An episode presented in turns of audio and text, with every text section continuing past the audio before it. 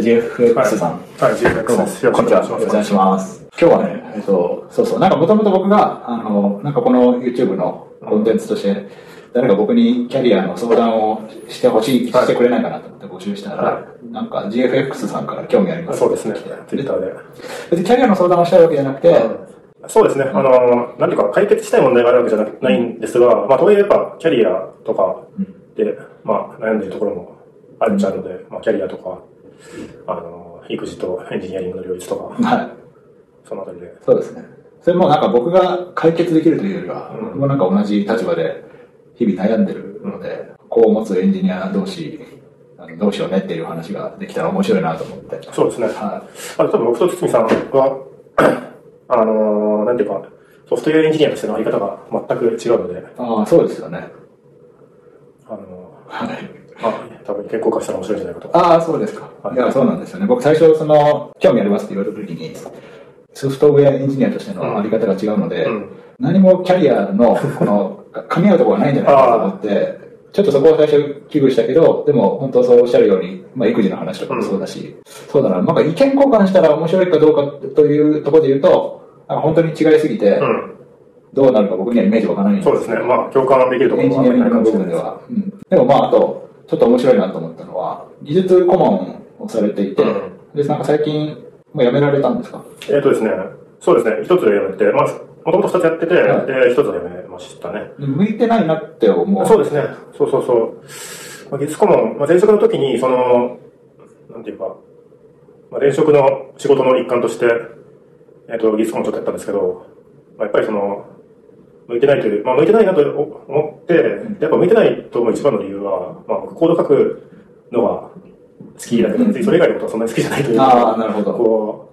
う、まあ、わざわざと分かったんですね。はいはいはい。いや、まさに、いや僕も技術顧問が向いてないなと思っていて、ただまあなんか、まあその育児とも関係してくるんですけど、その、行動を書くっていうのはなんかどうしてもその、時間を原資とするところがあって、うん。取れる時間が少なくなった時に、コード書く仕事はなんかあんまできなくなってきて、うこう効率よく価値提供をする、で、まあエンジニアとしてある程度その、こうキャリアアップしてきた時に、レバレッジ効く価値提供の仕方として顧問っていうのは、いいやり方なんじゃないかと思うんだけど、うん。なんかうまくできないなっていうのを僕は思っていて、僕もなんかだからあんま合わないなと思って、そこも興味あって話したいなと思ったのと、うん。そうですね。ここにメモ書いてるけど、うん。30から40代のエンジニアのキャリアの話でメモってるんですけど、うんまあ同じような話ですよね。キャリアアップした先にどうしていくのかって、時間も減っていって、若い人もどんどん台頭していく中で、おじさんたちはどうしていこうかなっていう。そうですねはい。今おいくつなんですか？えっ、とですね、今37で、今度38ですね。まあ僕が今41なんで、ちょうど40歳前後で。そうですね、40歳前後。まあ、3と、ね、35歳はこうして。そうそうそう、も う、はいはい。こうして何年か経ち、うん。うん、悩めるおじさんじゃないってことですね。はい。で、そんな感じで、技術顧問の話が結構出てるから、うんなんか、そこから話していくと、ざっくりちょっと僕から話をすると、あの、まあ、僕がやってる技術顧問、やった技術顧問って、あの、まあ、技術顧問っていろんなあり方があると思うんですけど、はいあの、割とこう、特特定のこう、ミッションを持たないやつなんですよ。うんまあ、経験した二つともそうで。うん。だからまあ、まあ、まあ、あれあれで言うなんかこう雑談に使うとか、その、あとはその、話、話し相手として、キャッチボールに付き合うとか、そういうのがメインの仕事で、で、これは、なんか仕事としては、なんか楽、楽なんですけど、うん。まあ、楽と言ってはあれですけど、やっぱり、そんなにこう、強い責任を持たないし、うん。あの、まあ、気楽っちゃ気楽なんですけど、なんか、あの、やっぱり手を動かしたくなるので。いまいちだったなって思う一方で、あと、その前職でその、技術顧問をお願いしたケースもあってですね、うんこれは実はめちゃくちゃうまくいって、やってよかったなっていうのがあって、で、この方は、その特定のミッションをこう短期間で解決するための技術顧問ってやつで、うん。まあ、その時は、えっ、と、まあ、別にこれ具体的な話をしてもいいと思うんですけど、あのー SSO、まあ、SARS を作っていて、その SSO をサムルっていう技術を使って実装するっていうミッションで、で、あの、まあ、知らないんですよ、ほとんどの人はこのサムルっていう技術のこと。知らなくて僕は知らない技術の話そうそうそう。あの、そう、でも知らないっていうのは、そう、知らないっていうのは、やっぱりその、うんまあ、ポイントで、んで知らないものをこうまず知る、知知るという状態にするっていうことについて、あの、詳しそうな人に声をかけて、説明してもらったと。うんで、その結果、多分こう、1ヶ月ぐらいかけて、なんか、もう意味わかんないような、もう、使用書がめちゃめちゃ、これ、巨大なことで有名で、うんでその巨大な使用書のうちの一部しか使わないということでも有名で、ん。あの、多分、無直にやってたらすごい時間かかる、1ヶ月とかかかるようなものを、まあ、3日ぐらいであるいは数時間ぐらいで教えてもらって、うん。で、まあ、とりあえずこことここだけやればいいですよということを教えてもらって、あなるほどねと。なるほど。で、これはもう、だからもう1ヶ月の時間短縮できたんだから、もう大正解ですよね。それってなんか、あの、もうその教える部分だけの人気の顧問ってことなんですか？それなんかもう特別セセミナーみたいな感じ？あ、ただその後もちょっと、あの、 Slack のチャンネルにちょっといてもらって、んで、こう、一応実装式までは、あの、契約が続いたんですけど、ああ、そうなんですね。そう。で、実装式までっていう感じで、そうですね。そうそうそう。があって。そうです、そうです。ああ、それいいですそう、ねだから実際には、えっと、まあ半4、5ヶ月でしたかね、確か。うん。ああ、それはすごいいいケースですね。そうですね。んそう、だから、あの、このパターンは、まあ実際ありかなと思っていて、まあこれ、このパターンだったら、あの、僕も特定の、なんかミッションを解決するためにやるみたいなのは全然やってもいいかなと思っていて。で、まあだから、そういう話があったら多分、あの、この話をして、まあ、やっぱり技術顧問のなんか特定のミッションがあって短期的にやるのが一番いいんじゃないですかね。うんうんうんうん。えーその、なんか最初のあの雑談をするケースって、そうですね。まあ特定のミッションを持たないケースですね。うん特定のミッションを持たないケースは、なんかこう、契約的には、あのどうどういうノルマが決まってる月に。そうですね。まあ時間ですね。あの、特定の時間をこう、オフィスに行ったり、うん。まあ、どっかにでもいたりして、あの相談があれば乗ると。まあだからその時はなんか設計の相談とかも一応受けたりはしあましたけどねあ。それはどれぐらいの期間、現在でやってるんですか？えっと、続いてるやつはもうかれこれ、えっと2年ぐらいであすかね。すごいですね。うんそれ今でもなんか相談は来るし、その時に価値を提供できてるなって感じますか？それがですね、ほとんどないんですよ、もう相談は。だから、で、まあオフィスに行って、まあ、おおむね雑談。あ、雑談はするんです雑談をしますね。あの、まあ、雑談といっても、こう、別に天気の話するわけじゃなくて、はいまあ、技術動向とかの話をするので、なるほどなるほど全くでもなかったと別にそうでもないと思いますが、うんまあ、あと、拘束時間も非常に短いので、うん。まあ、これはこれで別に、まあ、その、うんまあ、契約料金は向こうのその事業の規模から考えると全然ビそうですねまあそこを削るかどうかって考えることではない。多分おそらくそうですね。で、まか、なんか、僕の場合、まあ、スタートアップが多くて、うん。最初はなんか様子見ながらやりましょうって始めて、最初はまあ、なんか価値を提供できてるなと思って、じゃあやりましょうかってなるんですけど、うん。まあやっぱりなんかだんだんその問題も解決されたりとかして、まあだんだんなんか相談もあんまり積極的にはなくなったりとかして、あでもそうですね。やっぱ長長期になるとそうなりがちだと思いますね。そうなんですね。結局、相談だけでなんかバリューを出すことがそんなに継続的にはできないうん。なというと思います。ねなのでまあ、顧問っていうのに向いてないなという。うん。うんやっぱなんかその実装の設計とかの話もあんまりその、なんだろうなんかまあ毎日そのコードベースと向き合ってうんうん言って、うん。ここっちを立てればこっちが立たないとか、こうみんなでやってる中に僕がポンと飛び込んで、それを全部考慮して、それを超えるアドバイスが僕ができるかっていうと、うん。別にまあできないですし、まあできないですよね。はいもうググって散々いろんな検証して分かんなかった問題を僕がポンと、あ、それこうで、これで治りますよって言えるかっつって、まあうん。言えないですねなんだろうなっていう。うんそう、だからまあ世の中の技術顧問の人どうやって手を動かさずに価値を出してるんだろうなっていうのは。そうですね。まあ、やっぱり、プロジェクトの初期は、まあ、いくらでも言うことがあるというか、多分スタートアップの立ち上げ時期とかも多分いくらでも言うことがあるんでしょうけど、うんまあ、やっぱり、あ3ヶ月とか半年とかで、まあ、おそらく一旦、こう、やることはあんまりなくなってる、みたいな状態になるのが普通なんじゃないかと僕は思ってますけどね。まあそこであれなんですね、最初に出てきたミッションが明確で、まあ、任期がある程度決まっているのが、まあいいんじゃないかそうそうそう、そういうことですね。あと、そうですね、あの、特定の技術顧問っていうわけじゃないですけど、あの、タイプスクリプト、まあ、JavaScript のプロダクトをタイプスクリプトからするっていうのを、呼ばれてちょっと数時間、あの、なんか、その場でこうん。う、あの、書き換えもしながら、うん。まあ、こんな感じでいくんじゃないですかみたいな、こう講習的なやつもまあちょっとやったことがあって、うんでこれもね、すごく良かった。まあ僕としてはすごく良かったですね。うんなんか、あの、ちょっとやりきれなかったところがあるので、あの、その点はあれですけど、企業向け講習は結構うんいいですよね。そうそうそうやりたいけど、それを企業の方から提案してきた。そうですね。それはまあ Twitter で DM があって、うんそういうやっぱり短期だと、まあ、かなり、あの、かなりのバリューは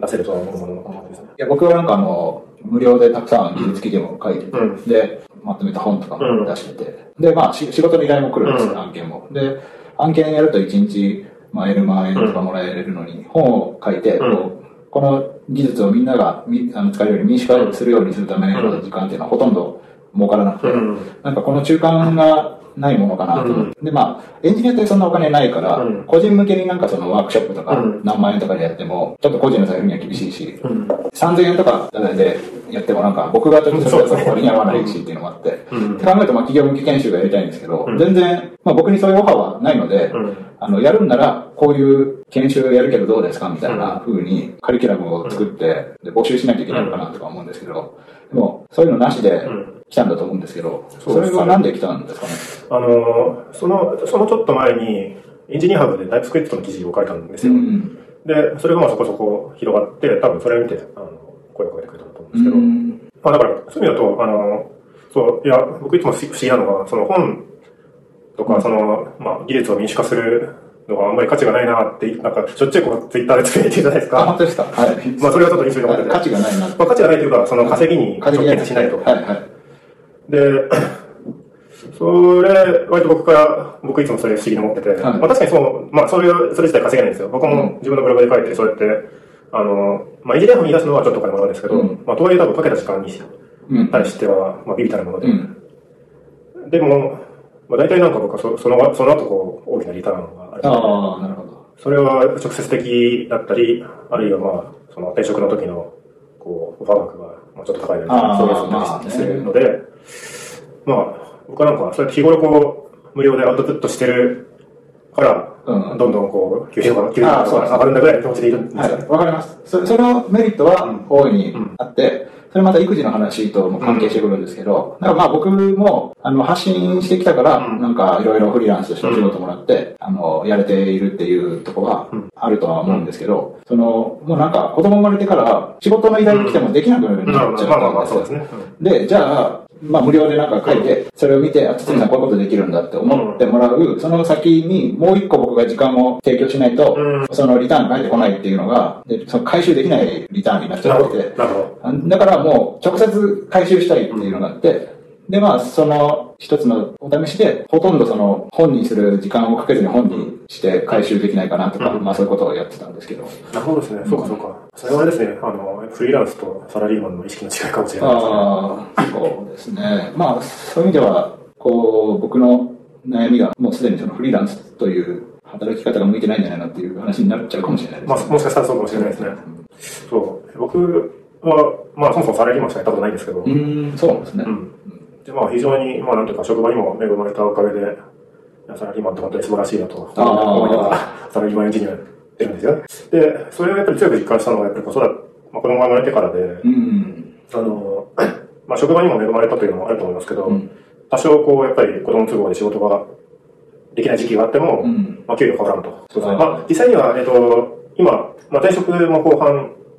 あの、ちょっと働く時間減らして、まあ、つまり時短勤務にして、うん。その減らした分、給料はベースラインが下げるっていうのをやって、今、現職も同じく、ちょっとだけ時間を減らして、うんで、まあ、その分給料が下がってますという状態ではあるんですけど、うん。あの、まあ、それでもやっぱり、こう、まあ、例えば、あの、今年も去年も子供が夏、すごい調子が悪くて、うん。本当に8月とかは、まあ、半分以上働けてないんですよね。うん。で、まあ、やっぱりでもそういう時期がありがないということで、うんまあ、でもそれでもまあこう、それによって給料が下がったりしないんですよね。うん。これ、まあ、おかげで僕もまあ比較的気持ちに余裕を持って、まあ、焦る、焦るんですけど、やっぱり月の半分も働けないと。うん。まあ、とはいえ、一まあ、それなりにやっていけるから、あの、まあ、焦ると言っても別に高く知れてると。うん。あと、まあ、こういうこともあり得ないという気持ちでいられると。なるほど。まあ、そうですね。正社員のメリットはうん重々承知しつつ、えっと、僕がなぜフリーランスの方が楽しいかというのは、まあ、いろいろツイッターでもうん。言ってる通りで、まあ、ついに2、3年前にサラリーマンやってたんでうん、それでやっぱりフリーランスがいいってなったんで、まあ、やっぱししばらくそれでもフリーランスがいいなと思うんですけど、うん。で、まあ、その生活の面で言っても、こうやって YouTube 撮ってる間は誰も僕に給料払ってくれないんですけど、ただ、それにしても、えっ、と、まあ、それで育児で仕事に使える時間が減って、大きい仕事とか受けにくくなってはいるんですけど、うん。それでもまあ依然として、うん。まあ僕が日本で雇われたことがある給料よりはうん。稼げているというのはうん。確かで、でまああとまあ自由に、まあやりたいことだけ選んで、うん。やってこんだけ稼げてるならまあ全然いいかなっていうところではあって、だからまあ生活に困ってるわけではないが、でも今まで勉強した先には面白い仕事が来るっていうリターンがあったので、そうですね、まあなんか欲しいなっていう気持ちがまだあるというなるほどですね。なるほどですね。あでもそれはまあ、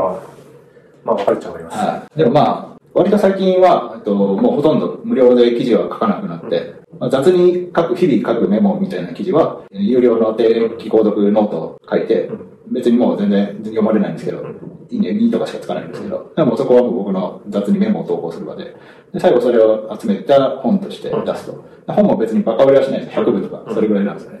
でだから、あの、逆にプレミアムモデルの恩恵を受けられてないなと思ってて、無料で、あの、有益な情報を提供して、それでいろんな人が僕がそういう技術を持ってることを知って、次の仕事とか、なんか、まあ、講師の依頼とかも来るかもしれないっていうのがなくても、すごい狭くなって、だから、マネタイズしようとして、逆にビジネスを狭めているところはあるかもしれないなとも思っていて、まあでも、仕事がそれでも十分あるうちはいいんですけど、多分もうちょっと無無料と有料のバランスを変えた方がいいかなとは最近また思ってますね。ちょっとまあ有料に倒しすぎてるかもなという。なるほど。まあでもね、それも実験だし、そういう実験の結果って、やっぱりどうしても、この数ヶ月じゃとちょっとわかんないから、まあ、1そうですね年、2年やってみないとわかんないんで、でもそれは面白いですね。はい。まあ、そういう試行錯誤ですね。ななんで、今年は、あの、カンファレンスとかの発表も、あまあ、この間、あの、CFP が落ちたんですけど、うん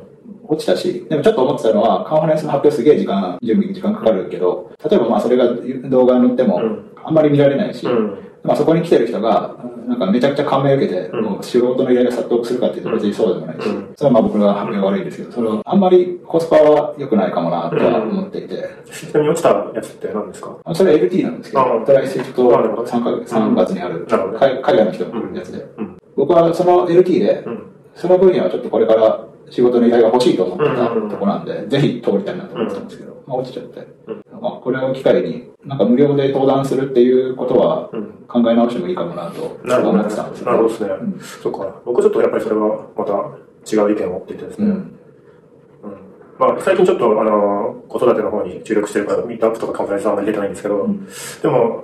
あの、でも確かにおっしゃる通り、その一回の、まあ、そもそもでも僕あんまり別にプレゼンうまくないんですよ。うんあの、か、その、プレゼン見て感銘を受けましたみたいなこと言われたことないし、まあ、ベストスピーカー賞みたいなものを多分取る、取ったこともないけど、多分取ることもないぐらいのレベルなんですけど、ん。でもやっぱりその、継続して、こう、ずっとこう、あの、いろんなミートアップとかで発表し続けていると、そこで初めて少しずつこう、覚えてもらって、うんうんあの、まあ、関連した仕事、まあ、と、あの、彼はこの辺が得意らしいみたいな認知も受けて、で、あの、まあ、そういうこともあって、例えばエンジニアハブから、あの、記事を書いてくれっていう依頼が来たりすると。そういう気持ちでいるので、うん。で、まあ実際そうだなという感じで、だからなんか、この一回がどうとかは、あの、あまり考えてなくて、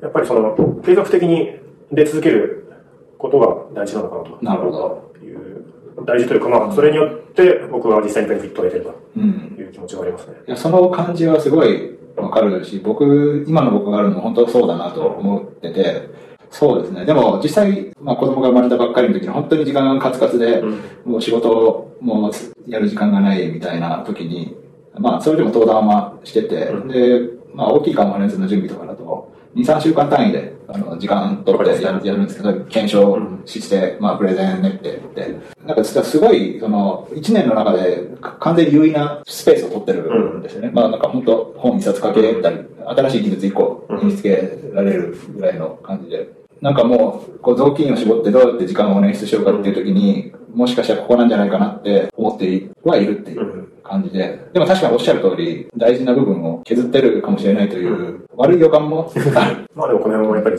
実験してみるとそうですね。こうんまあ僕は、今年は、えっと、登壇は、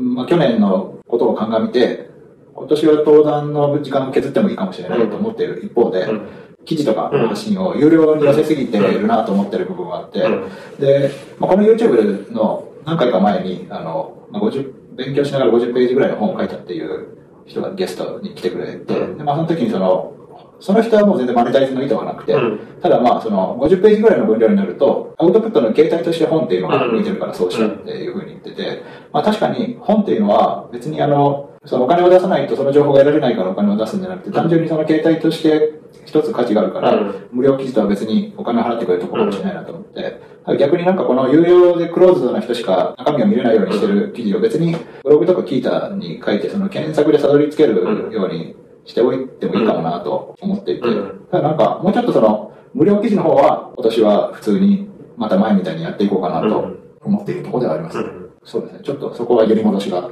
うん僕の中である。感じですね。うんまあでもなんかいろいろ実験してみてって感じですよね。そうですね。日々試行錯誤ですね。うん